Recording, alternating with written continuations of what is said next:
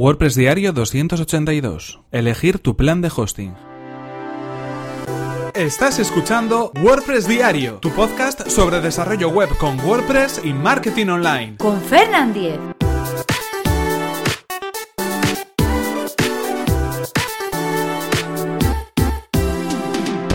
Hola, ¿qué tal? Comenzamos con un nuevo episodio de WordPress Diary, donde hoy vamos a hablar acerca de cómo elegir nuestro plan de alojamiento. Estamos a día 22 de agosto, estamos a martes y como sabéis, continuamos esta semana dedicada al mundo de los dominios y al mundo del hosting web, haciendo algunos eh, repasos especiales y haciendo algunas recomendaciones sobre todo este tema tan interesante y tan necesario para poder montar nuestro proyecto en Internet. Y en este caso vamos a hablar de cómo elegir nuestro plan de alojamiento. Pero antes recordaros que este episodio está patrocinado por Web Empresa, servicio de alojamiento web especializado en WordPress. En Web Empresa disponen de servidores optimizados para que nuestro sitio web cargue a la mayor velocidad.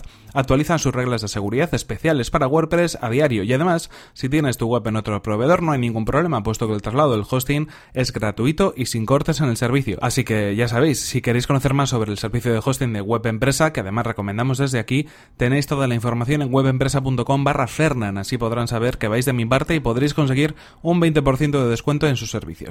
Y continuando con el tema que nos ocupa hoy, vamos a dar algunos consejos, como decíamos, acerca de cómo elegir nuestro plan de alojamiento. Lo primero de todo, y yo creo que lo más importante, es que eh, no nos agobiemos demasiado por qué tipo de servidor vamos a contratar, si va a ser un plan de alojamiento compartido, si va a ser un plan eh, tipo VPS, si va a ser un servidor dedicado. Bueno, yo creo que deberíamos huir de esos planes de alojamiento que parecen excesivamente profesionales, sobre todo si estamos hablando de instalar un sitio web con WordPress. En la mayor parte de los casos nos va a servir con cualquiera de los planes de alojamiento compartido que nos puedan ofrecer cualquiera de los proveedores que, existen ahora mismo en el mercado. Estamos hablando, en este caso, de los planes de inicio, de los planes básicos, planes de entrada. Lo único que deberíamos preocuparnos en este caso es de si son, eh, bueno, pues planes de alojamiento que pueden permitir instalar WordPress con normalidad. Ese sería el único fundamento en este caso a la hora de elegir este tipo de plan. Así que si empezáis vuestro proyecto en Internet, no os preocupéis, elegid un plan de alojamiento económico dentro de la gama que tenga vuestro proveedor, un plan de entrada, como decimos, un plan inicio, un plan básico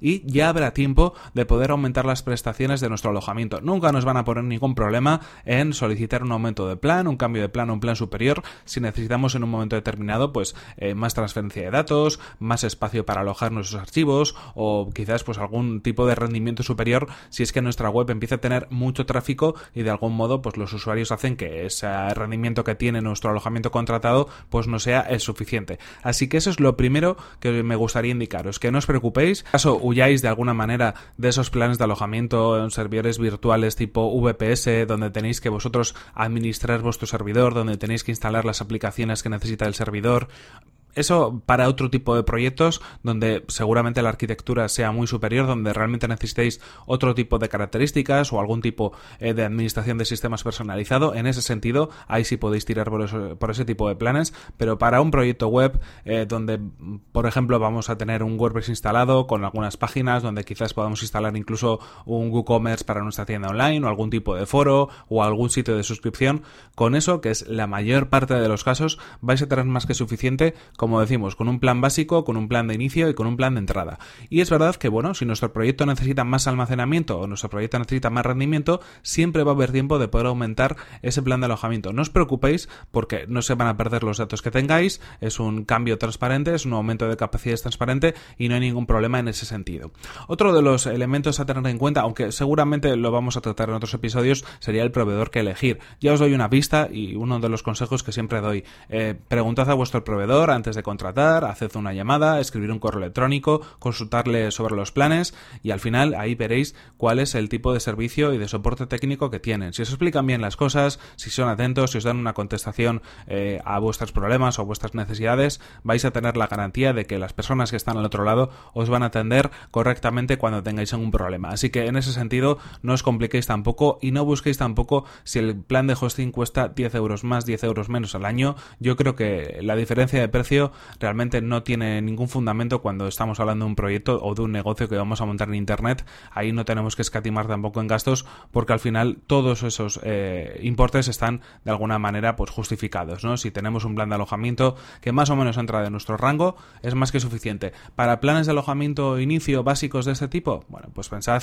en menos de 100 euros al año. Yo creo que si estáis dentro de esos precios vais a tener un plan de alojamiento más que suficiente. Y como decimos, poco a poco, cuando el negocio vaya avanzando, cuando tengamos más tráfico, más visitas, cuando lo que vayamos a instalar de algún modo lo requiera, ya pensaremos en otros planes de alojamiento con más capacidad o superiores en el rango de precios. En ese sentido, ya hemos dicho un poco las cosas que yo creo que son más interesantes a la hora de elegir el plan de alojamiento que vamos a contratar. Primero, pensar en que vamos a ser eh, escalables en nuestros planes, que vamos a ir de menos a más, que vamos a contratar solamente lo que sea necesario, siempre teniendo en cuenta que en algún momento quizás pueda ser que necesitemos un plan superior.